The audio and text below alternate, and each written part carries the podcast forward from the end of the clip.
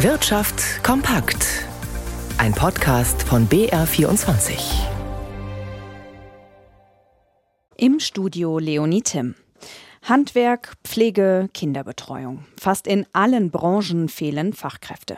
Eine Chance für Menschen aus dem Ausland, die in Deutschland arbeiten möchten. Für alle diejenigen, die aus einem Nicht-EU-Land kommen, erweitern sich 2024 die Möglichkeiten. Die Einzelheiten von Hanna Heim. Wer in Deutschland arbeiten möchte, aber nicht die Rechte eines EU-Bürgers hat, für den galten bisher strenge Regeln. Neben einem Arbeitsvertrag brauchte es auch eine Berufsanerkennung, ein Verfahren, das in der Regel Monate in Anspruch nimmt. Und genau das soll ab März 2024 wegfallen. Die Verfahren werden dann aufgeteilt. Es genügt, wenn Fachkräfte und gut ausgebildete Einwandernde einen Arbeitsvertrag vorzeigen können. Der gibt ihnen das Recht, sofort zu arbeiten. Die Anerkennung kann dann in Deutschland durchgeführt werden. Beim Bundesinstitut für berufliche Bildung bewertet Claudia Moravec diese Änderung positiv. Das beschleunigt auf jeden Fall den Einreiseprozess immens. Es heißt aber nicht, dass diese Leute nicht im Nachhinein noch eine berufliche Anerkennung in Deutschland machen müssen, aber sie können einfach schneller einreisen.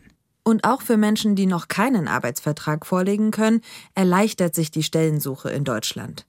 Mit der sogenannten Chancenkarte können Arbeitswillige aus dem Ausland sich ab Juli mit Hilfe eines Punktesystems auf Jobsuche begeben. Hier hat Vorteile, wer sich in Bereichen bewirbt, wo besonders dringend Arbeitskräfte gesucht werden. Der Arbeitsmarkt in der Europäischen Union ist nicht einheitlich. Ganz im Gegenteil, er sei auffallend heterogen, schreiben Experten des Statistischen Bundesamts. Dadurch fallen auch die Arbeitslosenzahlen für November unterschiedlich aus. Am niedrigsten lag die Quote in der Tschechischen Republik mit 2,4 Prozent, meldet die Europäische Statistikbehörde Eurostat. Am höchsten war sie im November in Spanien mit 11,9 Prozent. Und wir bleiben bei der Statistik. Die zeigt nämlich, Frauen verdienen durchschnittlich weniger als Männer. Gender Pay Gap nennt sich das. Eine Studie des Nürnberger Instituts für Arbeitsmarkt und Berufsforschung zeigt jetzt, dass sich diese Lohnlücke zwischen Männern und Frauen in der Corona-Pandemie verringert hat, wie Oliver Tubenauer berichtet. Allerdings verringerte sich der Gender Pay Gap vor allem bei mittleren und hohen Verdiensten. Bei sehr niedrigen Bezahlungen vergrößerte sich die Lücke dagegen. Denn die Corona-Krise hat zu starken Rückgängen bei den niedrigsten Verdiensten geführt. Dabei gingen die durchschnittlichen Verdienste der untersten 10 Prozent der Frauen deutlicher zurück als die der Männer.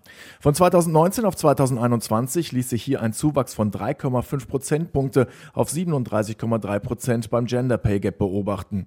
Dieser Anstieg betrifft neben den untersten 10 Prozent der Vollzeitverdienste Verdienste auch den überwiegenden Teil der Teilzeitbeschäftigten und etwa die untere Hälfte der Verdienste in Minijobs. Im Vergleich zu Männern weisen Frauen eine geringere Verbleiberate in Vollzeitbeschäftigung und eine höhere Verbleiberate in Teilzeitbeschäftigung sowie in Minijobs auf. Der Gender Pay Gap hängt somit auch damit zusammen, dass Frauen eher als Männer in Arbeitsverhältnissen mit niedrigeren Arbeitszeiten tätig sind. Zudem hatten Beschäftigte mit sehr niedrigen Verdiensten häufiger als vor Corona ihre Anstellung verloren und Minijobber konnten auch nicht von der Absicherung durch Kurzarbeit profitieren. Und wie immer blicken wir noch an die Finanzmärkte zu Stefan Liener in unserem Börsenstudio. Welche Themen stehen denn heute am Aktienmarkt im Fokus? Ja, unter anderem blickt man auf Unternehmenszahlen, insbesondere die Absatzzahlen aus der deutschen Autoindustrie. Volkswagen, also der Volkswagen-Konzern, aber auch die Marke VW und BMW haben hier entsprechende Daten für das vergangene Jahr vorgelegt. BMW hat einen Absatzrekord erzielt, also so viele Autos verkauft wie noch nie in der Geschichte des Unternehmens. Unternehmens und verwies darauf, dass vor allem hochpreisige Fahrzeuge, die eben auch starke Renditen abwerfen, gut liefen. Die BMW-Aktie trotzdem 0,2 Prozent im Minus. Das ist auch der Markttrend. Der DAX ebenfalls 0,2 Prozent schwächer bei 16.180 Punkten.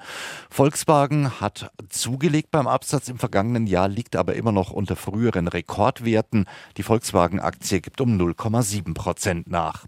0,7 Prozent, das ist auch das das Minus für den Dow Jones in New York und am Devisenmarkt wird der Euro für einen Dollar 0,930 gehandelt.